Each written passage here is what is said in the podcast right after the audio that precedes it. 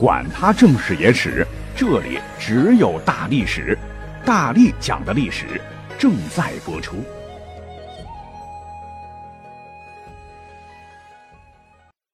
你们好，我是大力丸。今天呢，我们就不再加更多的干货了哈，还是来讲一期比较轻松的节目吧。啊，自古有句话叫“伴君如伴虎，一将功成万骨枯”，各位都听过吧？也就是说，在古代哈，君王老子想整一个人，他真的需要理由吗？可能需要哈。那有些理由，就算你是现代人都觉得很清奇。首先，我们来个开胃小菜哈，把时间轴拉回到战国时的秦国。话说一天，当时的秦王是突然找来了自个儿的左丞相，叫甘茂啊，给他出了一个很大很大的难题。让这个丞相在三天之内必须找到鸡下的蛋。哎呀，这可把甘茂给愁坏了。哎，你会想，天天吃鸡蛋，这有什么难的呢？问题是秦王让他找的可是公鸡下的蛋，否则要遭到严厉的惩处。这个甘茂就愁啊，这明摆着大王就想利用这个机会狠狠地整自个儿啊！连三岁小孩都知道，鸡蛋肯定是母鸡下的。公鸡怎么可能会下蛋呢？完了完了啊！这场无妄之灾恐怕是躲不过去了。就在甘茂手足无措的时候，他的十岁的小孙子甘罗来到他的房间，很懂事儿啊。看到爷爷是唉声叹气啊，就问爷爷何事发愁呢？甘茂知道自个儿孙子别看年纪小，那可是当时天下闻名的神童，哎，就把公鸡下蛋的事儿给孩子说了。谁想到小甘罗听了之后呢，对甘茂拍着小胸脯说：“这有何难？我有办法。”于是就如此这般、如此这般的给甘茂讲了。嗯，好孩子，妙妙妙！很快三天过去了啊，这天秦王上朝啊，就当着文武百官的面正准备向甘茂索要公鸡下的蛋啊，想把这个事拿出来好发飙，把甘茂整下去。嗯。他发现这一天甘茂好像压根没来上朝啊！哼，大臣们也觉得肯定是甘茂这小子吓得不敢来了，就取笑他是个胆小鬼。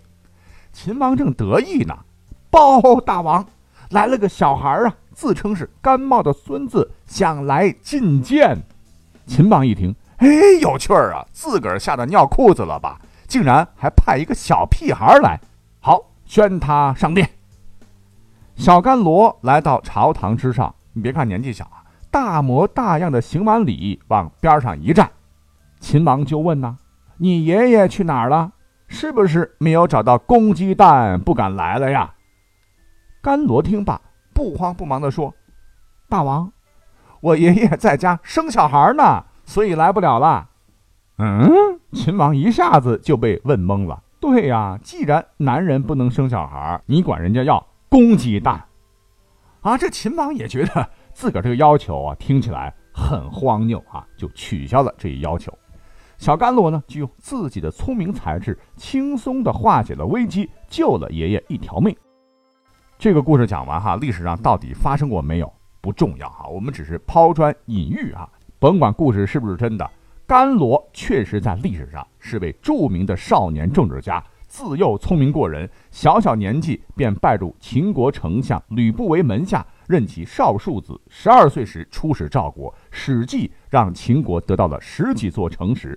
甘罗因此得到秦王嬴政，也就是后来秦始皇赐任上卿，就相当于丞相，封赏田地、房宅啊。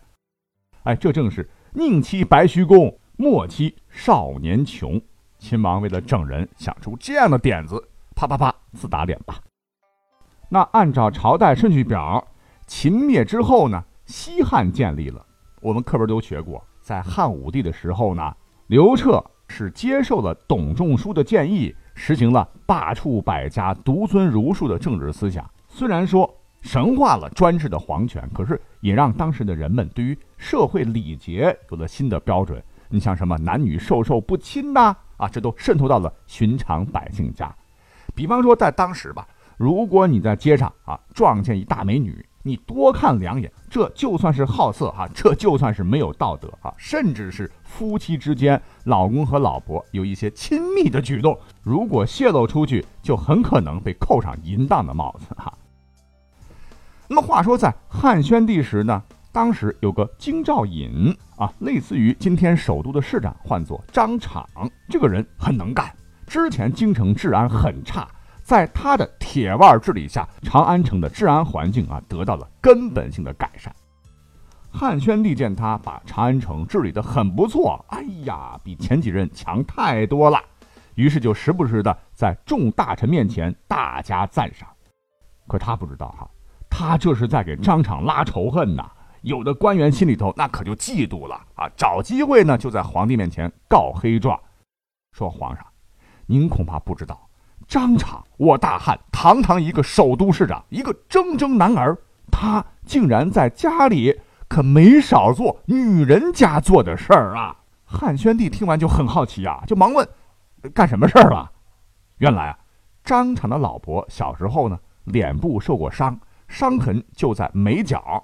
张敞的媳妇儿呢，每天早上都要画眉遮挡来遮住这个缺点，而爱妻心切的张敞就主动请缨说：“让我来帮你画吧。”哎，所以每天张敞在上班之前呢，要先给老婆画眉。没想到这件事儿呢，就八卦的传开了，搞到后来皇上都知道了。其实这件事儿在我们看来，算个啥，对吧？一个大男人这么做，反而证明他更爱老婆呀，我们要点赞的呀。可是那个时候不行啊，儒家对这个要求很严，家里呢也必须男女有别，尊卑有序，是重男轻女，老公就得干男人该干的事儿，女人嘛就得干女人们该干的事儿。张敞，你朝廷命官怎么能做女人家家每天做的事儿呢？还干得这么有滋有味儿，入之无礼也。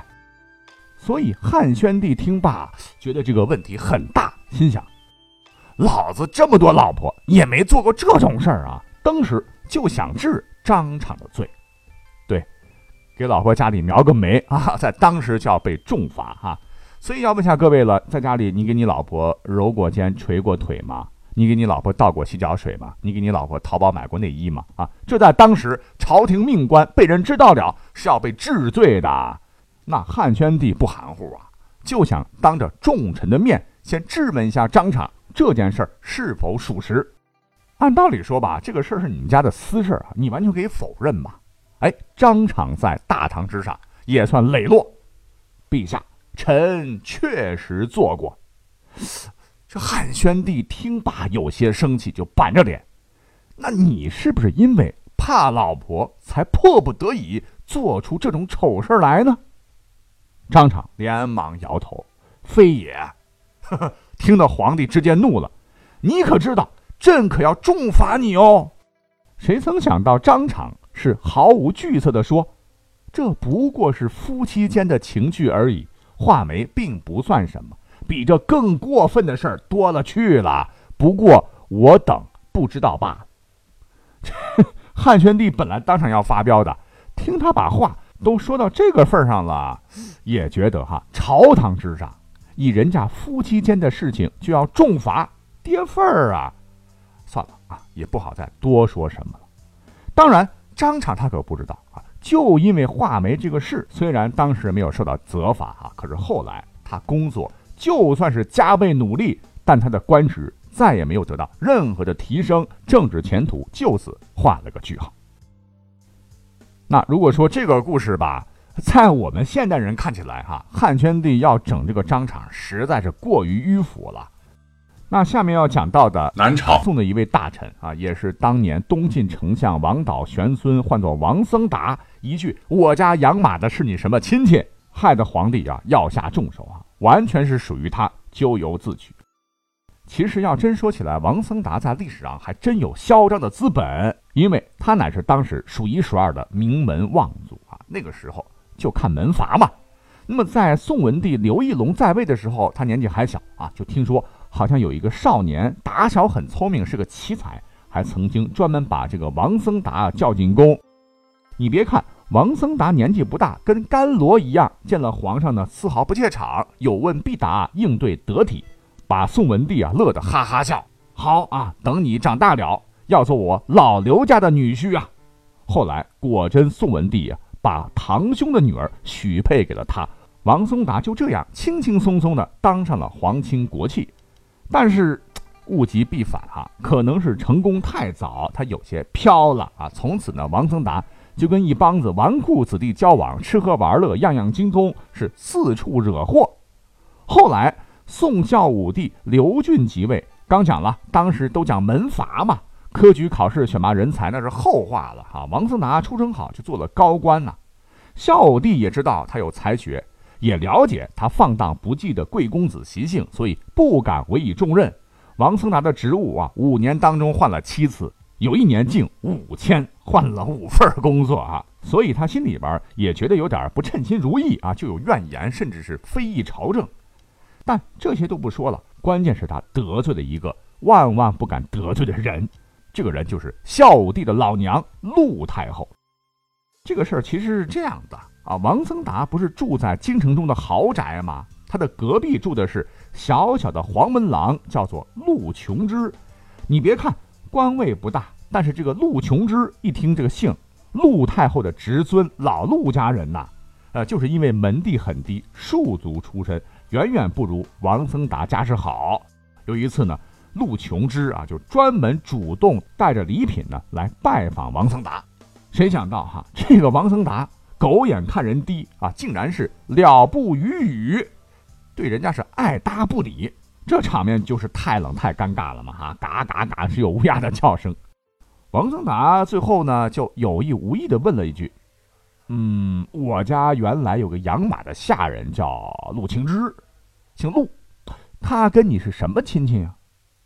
哎，这话就等于当面侮辱陆姓的门户卑微啊！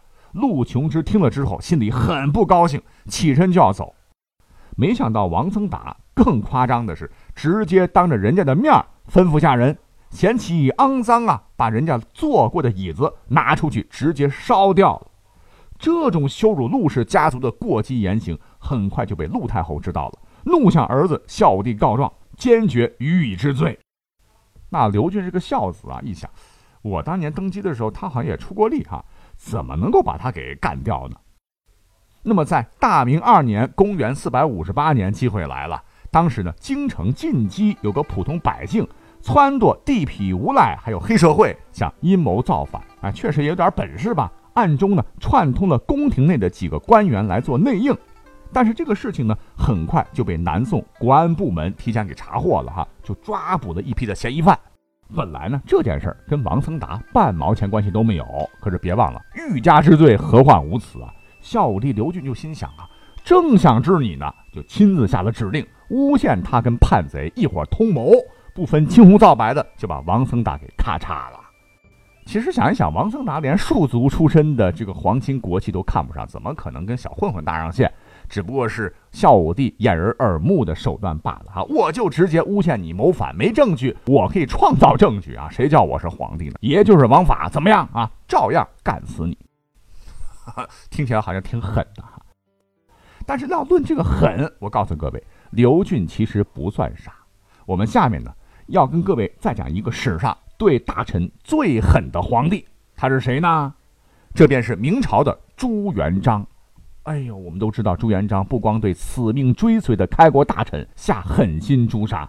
再加上他自个儿呢是贫苦出身，最恨贪官污吏，所以当了皇帝以后呢，这个法律定的特别严苛哈，贪污一点点，什么走了弯路、批评教育、关监狱、再给次机会，通通没有，直接砍了哈。数量再大点的，剥皮做成骨啊，以儆效尤。虽然说哈，他的出发点是好的，可是标准太低，处罚太重。往往会导致啊，一个地方的官员通通被下狱啊，甚至因为替补不上来，还屡屡发生啊，这个县老爷带着枷锁升堂办公啊，等处理完正事儿再被押回监狱的奇葩事儿。嗯，那么在朱元璋主政期间呢，大臣们终于知道了什么叫做如履薄冰，伴君如伴虎啊。我们就略举几个例子好了。话说，在明初有个大臣叫如太素，悲催的要命哈。本来他是很有责任心和原则性的，忠君爱国，但他呢有个毛病，就是啰嗦。洪武八年十二月啊，有一次早朝，因为当时全国各地接连发生了洪水、地震等自然灾害哈，民间传说说太白星已在白天出现在空中。朱元璋认为这可能是玉皇大帝对他的警告，就特意下了一道诏令，让朝臣和百姓上书议论朝廷政策的得失，以便改正。可是这哥们儿太迂腐了，一口气他写了一万七千多字。朱元璋把折子拿到手里一掂一看，这么厚，心里边老大不高兴。好，自个儿没啥大文化，一向主张简单扼要。但是你这个既然呈上来了哈，又不好不看，就让旁人呢给他念。当念到一万六千多字的时候，朱元璋还是稀里糊涂的，愣是没听个头绪，火了，来人呐！哈，把他给我拖下殿去，痛打二十大板啊！砰砰砰砰，这顿板子打的是如太素劈开肉绽，叫苦不迭。其实啊，这个如太祖应该暗暗庆幸，自个儿还算好的哈，毕竟命保住了哈。那么话说当年呢，还有一个被朱元璋曾经钦点的啊，跟当时唐朝魏征干一个工作的谏官，就是提建议的官员，叫做周恒啊。他可能没有想到，稀里糊涂的就被朱元璋给咔嚓了哈，死都不知怎么死的。说是有一年，原本朱元璋已经下令要免除江南各地百姓一年赋税。可是不知道怎么地，又下令让江南百姓重新交税。这小伙子就觉得吧，哈，朱元璋看中自个儿，让自个儿当谏官，得好好干啊。于是呢，就逮住这个机会，主动向皇帝进谏说：“君无戏言，皇上，您既然已经下令免税一年，怎么能够出尔反尔，失信于天下人呢？”嗯，朱元璋看了周恒的这个折子，好像也没说啥啊，税也就不征了。周恒也没有受到任何的惩罚。那过了些日子呢，周恒有事儿要回家探亲，向朝廷请假六天。朱元璋大笔一挥，批准了。可是周恒在回京的路上，因为事情耽搁了一点时间，第七天才回到京城。结果你猜怎么着？